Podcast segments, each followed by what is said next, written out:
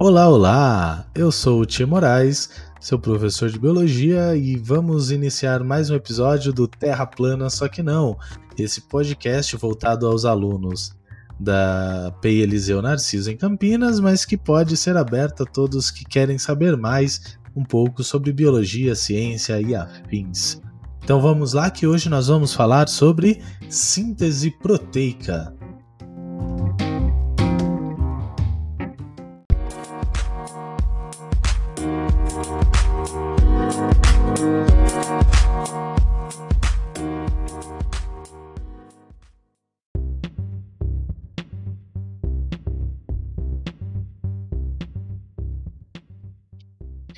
Fala pessoal, então voltamos aí em mais um episódio aqui do Terra Plana, só que não.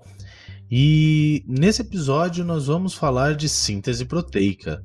O que é isso? De onde vem? Né? Nós já vimos aí os conceitos básicos da genética, sobre um, falamos um pouco sobre DNA e RNA e agora vamos falar sobre síntese proteica. Bom, então vamos lá, né? É, depois de aprender sobre o DNA, é, você já se perguntou como que esse DNA ele pode resultar em alguma característica do seu corpo? Porque a gente sempre aprende que o DNA guarda todas as nossas características, não é mesmo? Bom, então é, vamos lá. Sim, seu DNA tem informação genética que codifica todas as suas características. Por exemplo, a cor dos seus olhos.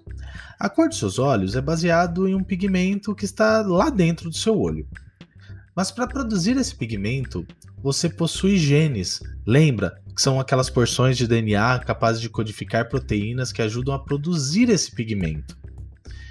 Então, vamos falar sobre como o seu DNA pode levar à produção dessa proteína. Esse projeto, esse desculpa, esse processo, né? Ele é chamado de síntese proteica. Síntese significa fazer alguma coisa. Então, a síntese proteica vai significar produzir proteína. E você, no momento que está ouvindo esse podcast, pode se perguntar: mas e aí, qual que é o grande lance, né, sobre essas proteínas? Bom, você não pode, você pode não perceber isso, né? Mas as proteínas são muito, mas muito importantes mesmo. Eles as proteínas elas fazem todo tipo de coisa, né? Proteínas estão envolvidas no transporte, na estrutura, em agir, elas agem também como enzimas que fazem todos os tipos de materiais, tanto de proteção do corpo e além de muitas outras coisas, né? Você precisa produzir proteínas. Isso é essencial para que você viva, então essa é a grande importância. E o que é mais legal é que você está produzindo proteínas agora mesmo né? Enquanto você está ouvindo esse nosso podcast. Está acontecendo aí, nas suas células. Para um pouquinho. Tá sentindo? Não, né? Mas está acontecendo aí. Elas estão fazendo proteínas, as suas células. Então, vamos voltar um pouco no DNA e sua função em tudo isso. Todas as suas células têm DNA. Bem, existem algumas exceções, né? Que é o caso aí dos glóbulos vermelhos. Mas enfim, e esse DNA está no núcleo. Parte do DNA é DNA que a gente chama de não codificante. Parte do DNA compõe genes que não estão ativos. Falamos, vamos falar mais aí é, num próximo podcast que a gente vai falar sobre regulação de genes. Mas nós vamos falar sobre genes que codificam proteínas né? São genes ativos.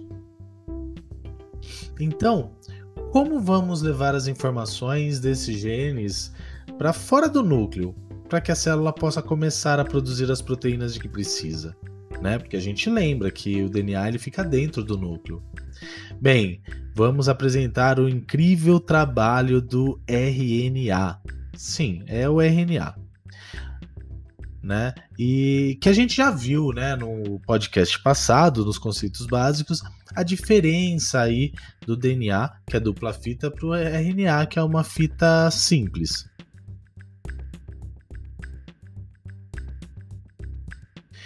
Bom, o RNA, né, como a gente sabe, ele é um ácido nucleico como o DNA, mas possui algumas diferenças. É, o seu papel na síntese de proteínas também é enorme. Então, o RNA ele tem um grande papel aí na síntese de proteínas, tudo bem? Antes de entrarmos no processo, observe o nosso aviso aqui, viu? A gente vai simplificar aqui o tanto que for possível, mas sempre lembre que temos vários livros, links aí que eu vou deixar para vocês para a gente se aprofundar nisso, tudo bem? Na síntese de proteínas, é, nós podemos observar dois momentos importantes, ok? Gravem isso. Um é a transcrição e o outro é a tradução. Transcrição, bom, para a gente gravar, né? Transcrição tem um C nele, né? No CRI, são. E tradução tem um D, né? Tradução. Então a gente vamos, vamos tentar lembrar aí. Transcrição tem um C, vem antes de D no alfabeto, não é verdade? Então isso ajuda a lembrar que transcrição vem primeiro. É, eu gosto aí de fazer alguns macetes aí para lembrar, mas faça o seu aí, mas lembre-se que transcrição é o primeiro passo e tradução é o segundo, tudo bem? Agora a transcrição é quando vamos transcrever o DNA em uma mensagem. Bom, mas tá um pouco complicado isso? Vou repetir. A transcrição é quando vamos descrever o DNA em uma mensagem. É, nas suas células, o DNA ele está dentro do núcleo, lembre-se, né? Portanto, estamos fazendo a transcrição no núcleo. No passo de transcrição, uma enzima, uma enzima chamada RNA polimerase irá ligar bases complementares de RNA no DNA. Né? Primeiro, a gente, antes de a gente fazer isso, a gente vai ter uma série de enzimas que vão abrir, como se fosse um zíper, essa molécula de DNA. Né? E aí no, na transcrição, essa enzima chamada RNA polimerase vai ligar várias bases complementares de RNA. Essas bases de RNA, elas são ligadas entre si para formar um RNAM de cadeia simples. Ah, o que é esse M, professor? Bom, o M em RNAM significa mensageiro. O RNA mensageiro ele consiste em uma mensagem de RNA que foi baseada no DNA. É importante dizer que esse RNA mensageiro geralmente não está pronto para ir imediatamente para fora. Geralmente é uma quantidade significativa de edição que ocorre nesse RNA mensageiro. Então, o que é incrível em ser um RNA mensageiro, né? Já que eu falei tanto aqui, qual que é essa coisa incrível que é ser um RNA mensageiro? Bom, nos organismos eucariontes, um RNA mensageiro, você sai do núcleo. Se você é um RNA mensageiro, você sai do núcleo. Então isso é incrível. O RNA-M, né, o RNA mensageiro, ele pode sair do núcleo para o citoplasma, onde vai se ligar a um ribossomo. Lembra essa organela? Ribossomo. O ribossomo, ele é feito também por RNA, que nós chamamos de RNA-R né? Então, esse R do RNA-R significa ribossômico. Então, RNA-R, RNA ribossômico, é ele que forma aí o ribossomo. O ribossomo, então, vai construir nossa proteína no próximo, no próximo passo, né, que a gente falou. Então, depois da transcrição, nós temos a tradução. Bom, você sabe, você pode encontrar ótimos podcasts, vídeos e outras coisas pelo YouTube afora sobre a tradução que são fantásticos. Basta fazer uma busca aí, tudo bem? É, nós vamos detalhar aqui algumas noções básicas do que está acontecendo em tudo isso. Então vamos lá. No citoplasma, você ainda tem inúmeras moléculas de RNA-T disponíveis. Nossa, professor, RNA-M, RNA-R, agora RNA-T? Sim, temos mais um tipo de RNA. O RNA-T é, significa RNA transportador. Eles que vão carregar os aminoácidos, tudo bem? Um aminoácido, vamos lembrar, é um monômero de uma proteína. Então, o que, que, é isso? É um bloco de uma, da construção da proteína. Então, a proteína é composta por vários blocos chamados aminoácidos. Já que estamos produzindo proteínas, vamos precisar desses aminoácidos para construí-las, certo? Se você tem um monte de aminoácidos juntos, você pode construir uma proteína. Então, é o RNAT, que é o RNA transportador, que vai juntar esses aminoácidos para fazer tudo isso. Mas espera um pouquinho. Como é que o RNA transportador sabe quais aminoácidos vai trazer, né, para montar? Porque cada proteína tem uma sequência aí de aminoácidos. É por isso que o RNA mensageiro, né, que traz essa mensagem, é tão importante, pois é ela que vai dirigir quais RNA transportadores vêm e, portanto, quais aminoácidos são encaixados naquela proteína. Todos esses RNA transportadores estão procurando por pares e bases complementares. Quando encontram as bases complementares no RNA mensageiro, eles transferem o aminoácido. Né? Quando o RNA transportador está trazendo o aminoácido, ele lê as bases, representados por letras né, no RNA mensageiro. Né? E essas letras, elas são compostas de três em três letras, né? Que nós chamamos de códons, né? Porque ele lê esses trios. Então o RNA transportador ele vai ler de três em três, né? Esses trios de letras, né? Que são as bases nitrogenadas, são chamadas de códon. Então vamos por um exemplo rápido aqui. É, um RNA mensageiro né, que tem lá o códon AUG. Lembrando que A de adenina, U de uracila e G de guanina. Um destes RNA transportadores contém o que a gente chama de anticódon, que complementa o AUG, que nesse caso é o UAC todos os RNA transportadores que possuem o anticódon UAC estão, vão estar entregando, né, estarão entregando e carregando o aminoácido chamado metionina. Isso você consegue essas informações sobre qual RNA transportador carrega qual aminoácido, você pode ver na tabela que vai estar em anexo aí com o seu professor, que é a tabela de anticódons, né? É a tabela de códons. É, um RNA transportador com o anticódon UAC ele vai parear-se com o códon AUG complementar no RNA mensageiro. Né? E assim ele transfere o aminoácido que carrega, que é a metionina nesse caso. O RNA transportador ele vai deixar o aminoácido e vai sair. Né? Então ele deixa o aminoácido e sai. Esse é o primeiro aminoácido antes de vermos o próximo códon né? Então ele leu três, aí ele vai ler mais três. Bom, antes de a gente passar para o próximo códon, se você estivesse perguntando como você sabe que o RNA transportador que acompanhava o códon de AUG estaria carregando o aminoácido chamado metionina, né? Tem. É, é o que eu falei, você tem aquela tabela, né, chamada aí de gráfico de códons ou tabela de códons para determinar qual é o, o aminoácido que cada é, RNA transportador vai codificar, né?